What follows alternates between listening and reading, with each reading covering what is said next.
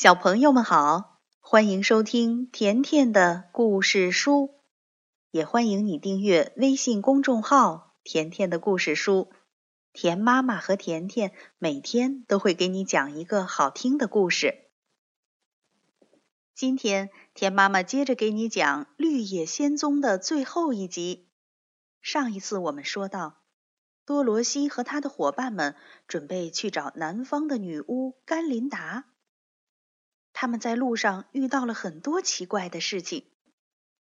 在大家离开瓷器国之后，他们发现来到了一个令人厌恶的地方，到处都是沼泽，盖着丛生的草。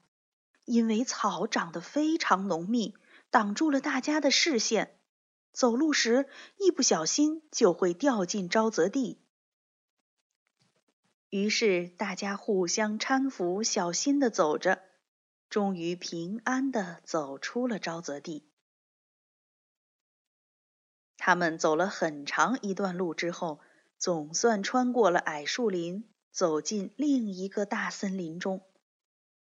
这个森林里的树木比他们所看见过的无论什么树木都要巨大和古老。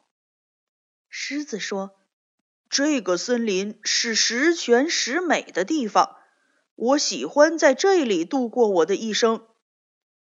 正说着，传来了一种低沉的隆隆声，好像是许多野兽的吼叫。在树林中一个空旷的地方，集合着数百只不同的野兽，有老虎、大象、熊、狼和狐狸。还有许多没有见过的野兽，多罗西立刻害怕起来。但是狮子说：“这是野兽们举行的一个会议。”狮子从他们的吼声中判断，这些野兽遇到了巨大的灾难。狮子正说着，几只野兽看见了他。立刻，这个大集会好像中了魔法似的寂静无声了。老虎中最大的一个跑过来向狮子鞠躬说：“欢迎你，万兽之王！你来的太好了，去帮我们战胜敌人，把和平带给这森林中的一切野兽吧。”狮子镇定地问道：“你们有什么困难？”原来，森林里出现了一个像大蜘蛛一样的怪物，它吃起野兽来就像吃苍蝇。当狮子找到它时，这个怪兽正在熟睡。狮子勇敢地跳到它的背上，猛击它的头，直到把它打死。野兽们向狮子连连拜倒，他们说：“请你做我们的大王吧。”狮子答应把多罗西平安送到去堪萨斯的路上之后，就回来管理他们。出了森林，一座俊俏的大山又挡住了去路。他们刚要爬山，忽然一个粗暴的声音喊道：“我们不允许任何人爬过这座山。”多罗西说：“我们要去贵特林。”不可以！岩石背后跳出了一个没有胳膊却长着一个大脑袋的小矮人。他的头突然离开身子，像箭一样射了出来，把稻草人撞倒以后，又回到了小矮人的身子上。狮子大吼一声，冲了过去。这个头迅速射了出来。狮子惨叫一声，滚到了一边。好厉害的射头人呀！于是多罗西只好第三次召来了飞猴。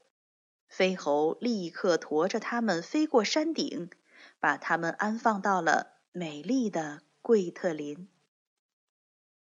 好美呀！这里充满了快乐，几个朋友的眼睛都看花了。他们来到一座城堡前，迎面走过来的是三个年轻的女郎。多罗西问道。“你好，我来拜访管理这里的善女巫，你能带我们去她那儿吗？”得知多罗西的姓名之后，女郎就走进城堡去通报了。几分钟后，女郎回来说：“甘达林同意接见你们。”于是，朋友们走进大厦。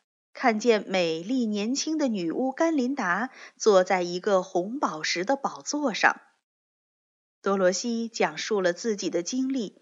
他恳求甘琳达把自己送回堪萨斯去。美丽的女巫说：“我一定能够告诉你回堪萨斯的路，但是你必须把金冠送给我。”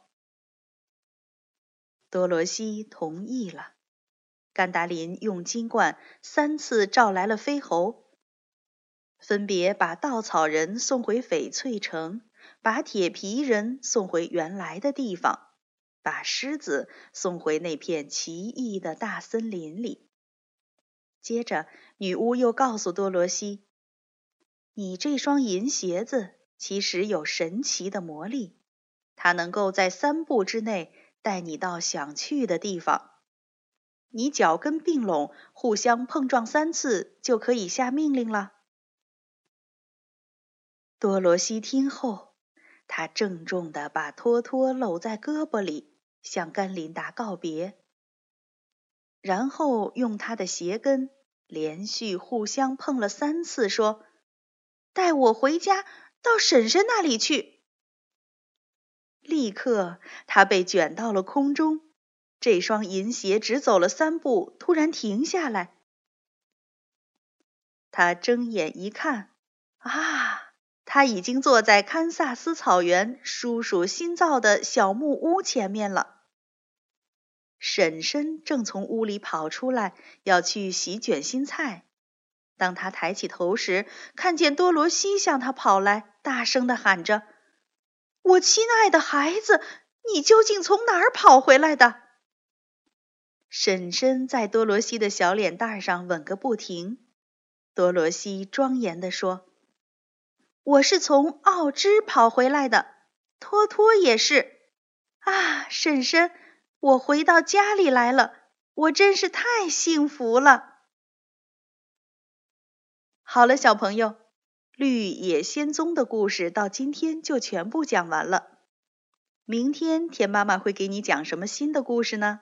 记着来听哦，再见吧。